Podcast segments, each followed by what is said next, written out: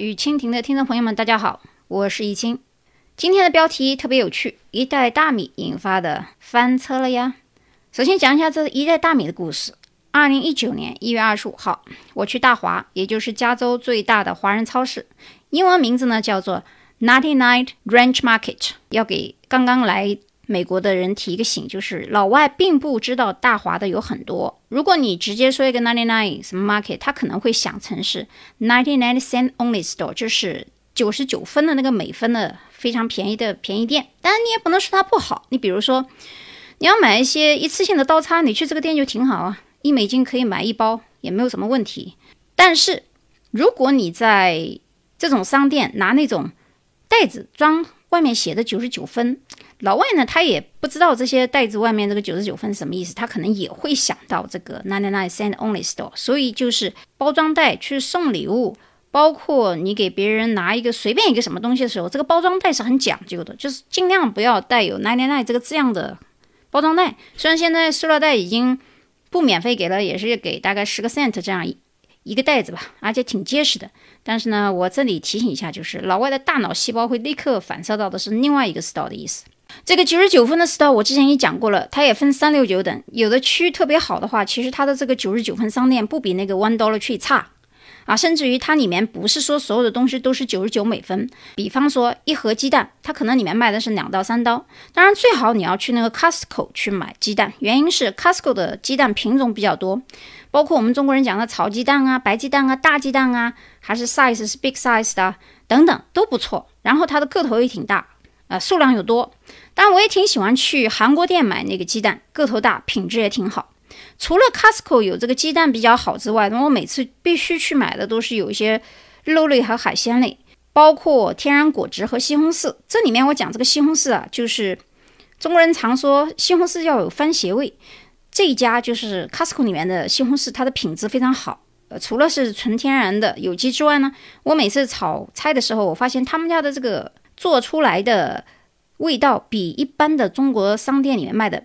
番茄要好，因为每次好像似乎我在跑题，其实我并没有跑题了。我只是说讲到一个东西的时候，不如把这个大量的信息就补充进来。那继续讲这个正题。那是话说那一天，一周之前我在大华买了菜，也买了一袋日本的雪花牌大米。结果也不知道为什么，我付款以后出门装车的时候呢，居然忘掉了购物车下层的这个大米了。呃，我这里再补充一下，就是购物车的一些知识。因为美国的购物车基本上是标配，就是不管是哪一个商场和超市，购物车都有一个像篮子一状的上层，再加上一个下层是平底的。所以一般我们把小东西都放在上面的货架，而米呀或者是其他一些比较面积大的东西，我们放在下层。所以这也是为什么我当时漏掉这个大米的原因。但是呢，我记得最后把这个购物车又推回到了车子的回收点啊，这点也是代表了你购物者的一个素质了。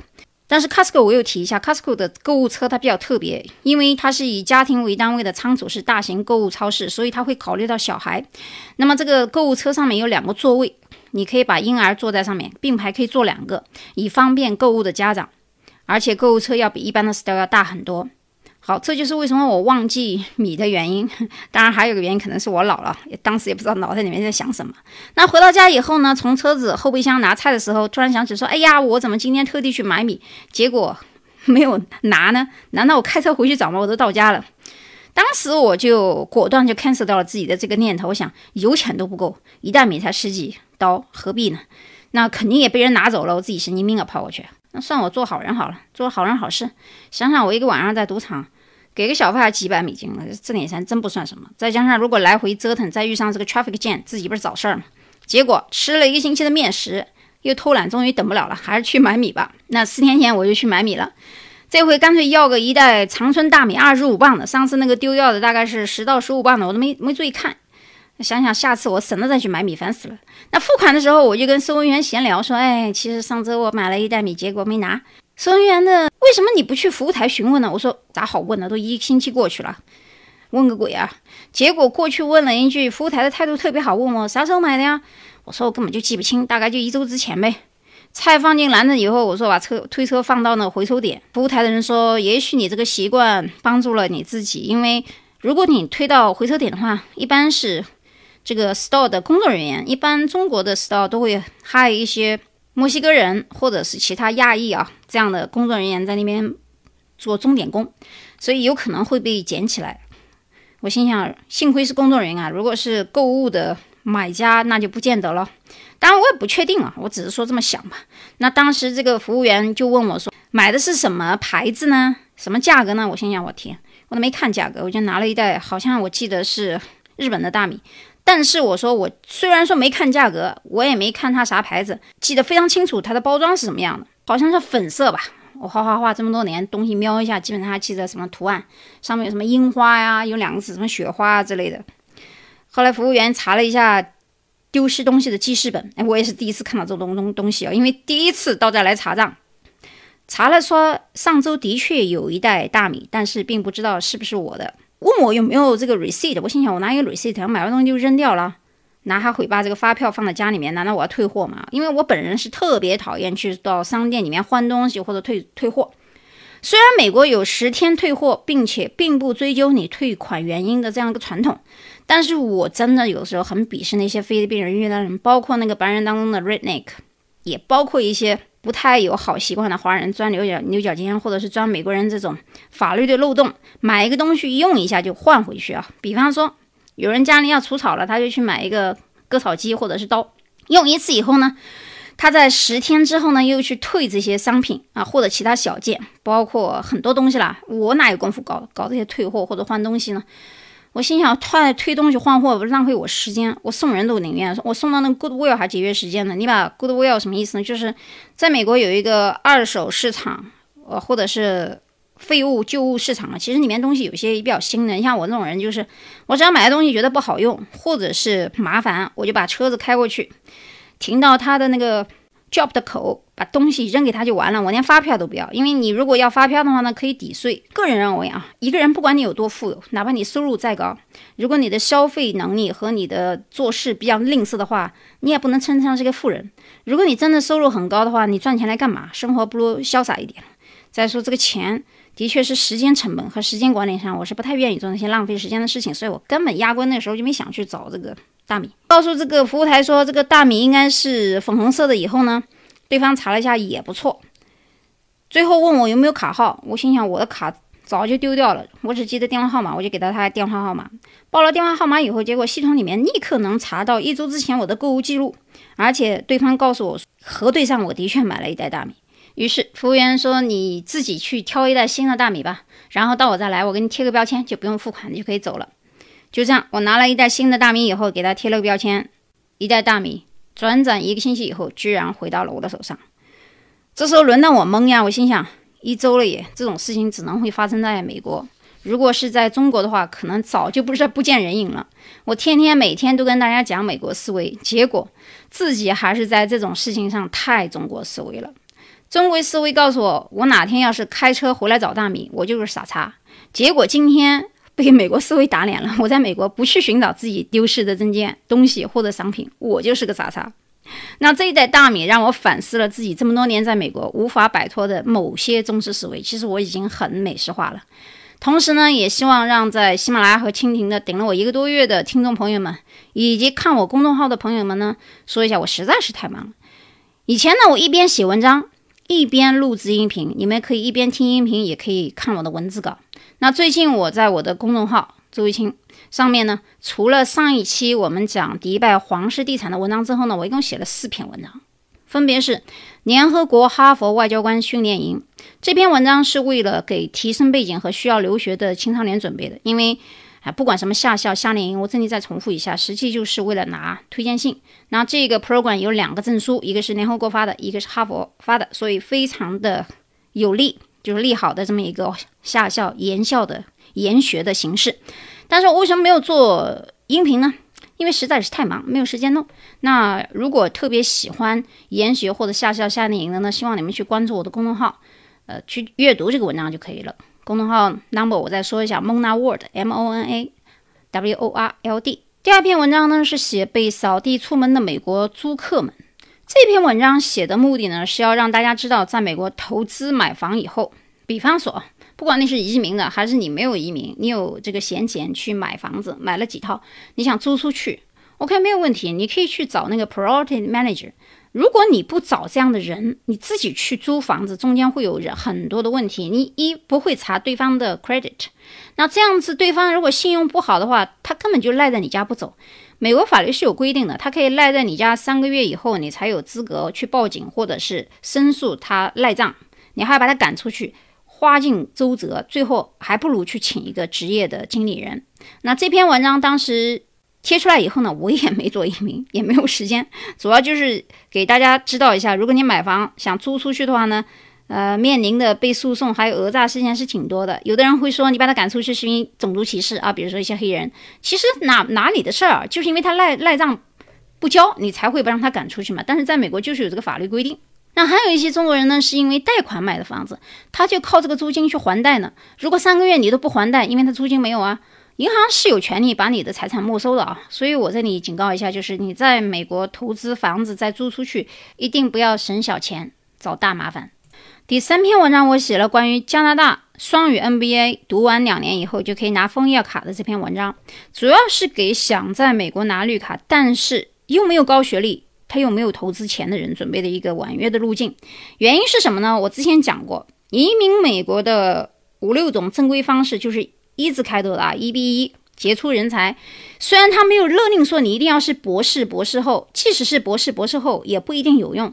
你比如说，你一定要有一定的专利，或者在国内、国际有很多的发表文章，或者是视频等等。如果你是什么家叉叉家啊，作家、艺术家、音乐学家的话，你应该有一些视频和表演的一些经历。那么这些人可以去申请杰出人人才 E B 一。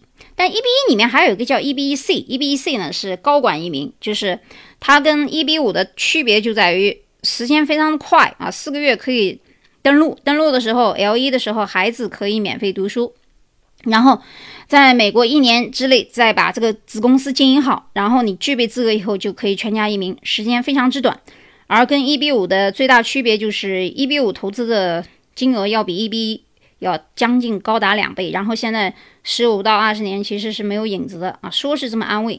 嗯，前几天还有一个人问我说：“那 E B 五怎么样？”我说：“你这辈子能拿到钱，拿到绿卡就不错了。”那么加拿大的枫叶卡其实有很多种方法了。我之所以这篇文章写的是 N B A，是因为有些人年纪大了，他读不了本科或者是技校，技校本科或者是研究生，其实读完两年以后，只要是在加拿大读的，完全都可以。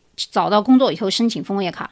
那这篇文章我在写加拿大双语 NBA 修完有一个好处，它叫双语。双语什么意思呢？就是白天上的是中文，下午上的是英语。如果你的英语雅思不能考到六分或者五点五的话，你可以从语言开始。但是他在读这个 NBA 的时候不需要补语言了，那因为它是双语教学，你早上就用中文教学的，晚上就是英语教学。所以说你完全可以在一年半的时间到两年时间拿到研究生的毕业。百分之百毕业，那肯定会有人就会问我了，大学在哪里啊？在加拿大什么地方？气候如何？价格如何啊？大家去看一下文章啊。今天要给大家一个新知识了，悉尼大家都以为是澳大利亚的，其实在加拿大也有一个城市叫悉尼，它是新斯克舍省东部的一个城市。位于卡普顿地区，所以我们的学校呢，正好就是卡普顿大学。卡普顿大学在网上你可以自己搜一下啊，非常出名的一所大学。那这个大学有人会问，那为什么会有中英双语这样的 program 呢？时下有这么一家热点：中国看世界，世界看中国。中国是世界上最大、综合实力最强的发展中国家，在国际上地位不断的提高。既然如此，国际上也得买我们账啊。所以，双语的 NBA 不仅仅是让你来。学中文的是让你来更好的分析中国的商业模式，而这个双语 NBA 的课程全部师资来自于国内外的经济顶级专家，包括英语的教学都是本校卡普顿大学的老师在教课。这个 program 毕业以后可以工作早申请枫叶卡，没有年龄限制。有人说我老了行不行啊？三四十岁都不算老，四十多岁都不算晚。因为在国外，我以前也讲过，欧美国家包括美国没有年龄限制，只要你想上学，何时都可以。那有人说什么样的条件呢？本科毕业就可以。如果本科毕业没有，专科工作三年到五年以上也是可以申请的。入学的时间分春季和秋季，也就是说一年当中有两次报名机会。所以你们需要来咨询这个项目的，可以加我的个人微信，我说过很多遍了，蒙娜蒙吉亚，M O N A M U N G I A，然后来咨询就可以了。最后一篇文章。就是我写了最快的美国移民方式 EBC 的高管移民项目。投资的项目是美国排球联盟，美国国家台排球联盟这个项目非常不错。有需要的人也可以咨询。刚才我已经讲了我的联系方式，我就不不去展开它为什么好还是不好。包括你可以想到洛杉矶来看项目都没有问题，都我都可以安排人员接待。除此之外呢，我一直在。微信小程序，也就是我们每个人都有一个微信嘛。微信打开以后，你到自己的设置，中文叫设置，英文叫 setting。setting 里面有一个微信小程序，你搜一下周易清频道，你就可以看到我的三个收费专辑。我一直强调，在蜻蜓和喜马拉雅，我还没有开始收费，所以我的个人的收费专辑是放在微信小程序的，分别是留学红宝处、贵族鲤鱼和全球艺术思维。一年以来呢，无论是安卓系统还是苹果系统，都可以登录到微信。看这个小程序，但是自从中美贸易战以后呢，微信的收费功能就一直在打压苹果系统，导致着很多的苹果用户无法登录微信小程序。不过我解决了这个问题，特别开通了一个苹果频道，继续收听我的节目。所以还是那个问题，加我个人号咨询。超级忙的我还在画室画画、做讲座、研究一些学问、世界各地旅游。所以今天既然是二零一九年的第一集，就给大家爆一些猛料吧。首先，一个利好的消息是，川普政府马上要重新开门了，但是时间不会超过三个月。原因是由于南美洲不断融入的难民潮和争端。川普代表的共和党在逼民主党拨款支持他修建长城的这个决策，所以政府关门时间也已经超过了往届历届的政府。但是这个决定呢，不仅仅是让依靠政府养的员工度过了一个寒冬，也让很多办理留学移民的中国人备受煎熬，因为都在等他恢复正常的办公时间。第二个新闻，娱乐新闻，从北京的天上人间到上海的白马会所，不得了，让整个中国人这几天都笑翻了天。所以呢，我的音频标题就是翻车了呀。最著名的留言莫过于正在以及曾经包养过二奶三奶的老板们，可能现在正在担心自己被鸭戴了绿帽子。鸭王的一条腿被打断了，你说他炒作也不为过。反正过几个月换了个买主，又换了一家天上人间，或者是白马会所，继续超越。也有人说鸭脖王和鸭王不是同种类型，不要搞错啊。哈，那我以后还敢吃鸭脖子吗？我突然想起来一个非常流行的视频啊，前段时间不知道在哪看到的，有一个主持人沈侃说是什么最帅海南刘德华，请问您的职业？我是养鸡的，我当时就想笑。主持人继续问什么鸡？海南文昌鸡。我怎么看到这几秒的时候差点没笑气啊？经典台词现在还有一句说：有养鸡的就有养鸭的，不足为奇。而这个事件折射的还有吴秀波的人设，送二奶去监狱。不如现在的女人出手大方，二十七岁就送宝马的段子。第三个新闻，委内瑞拉政变。说老实话，这虽然是个大事儿，但我不关心。第四，华为今天这个水太深了，我也不能讲太多，但是我可以讲一下，今天美美国司法部今天下午正式提交了针对中国华为技术公司、华为旗下多间子公司以及首席财务官孟晚舟的总共二十三项刑事指控。第五个也不算什么新闻了，杨幂离婚、张柏芝三胎这些事情，在我这儿就不算个新闻。但是为何鸭王被打断腿，它是个新闻呢？因为这已经上升到男性和女性对包养对象出手大方的哲学争论了。第六个新闻是国际著名标量级结构普尔标准进入的中国市场，这是央行的新闻。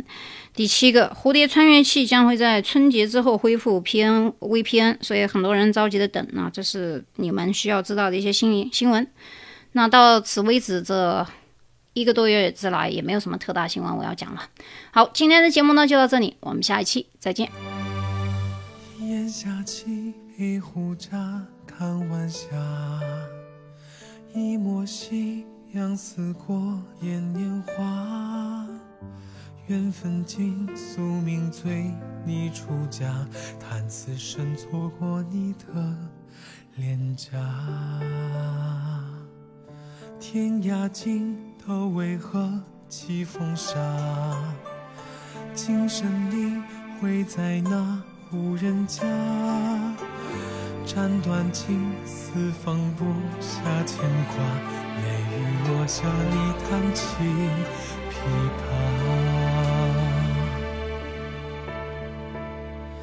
北雁南纷飞，琴声。生在等一句话，却不回答。跌跌撞撞一路乱石飞沙，回忆已沙哑，却苦苦在挣扎。北雁南分飞，却不愿落下。此生在等一句话，你爱我吗？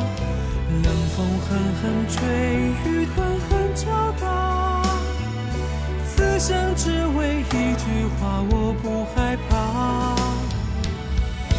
忘了我，忘了我好吗？从此一别，忘断了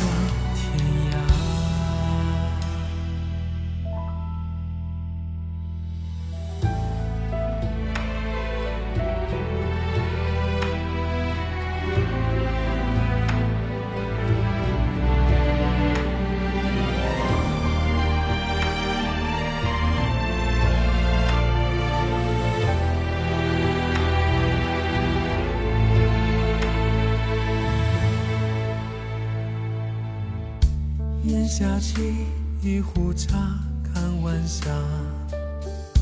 一抹夕阳似过眼烟花。缘分尽，宿命催，你出嫁。叹此生错过你的脸颊。天涯尽头，为何起风沙？今生你在那无人家？斩断情丝放不下牵挂，泪雨落下你叹息琵琶。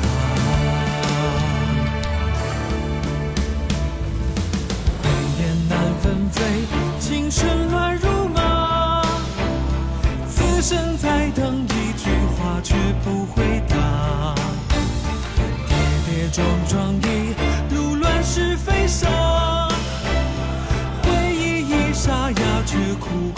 挣扎。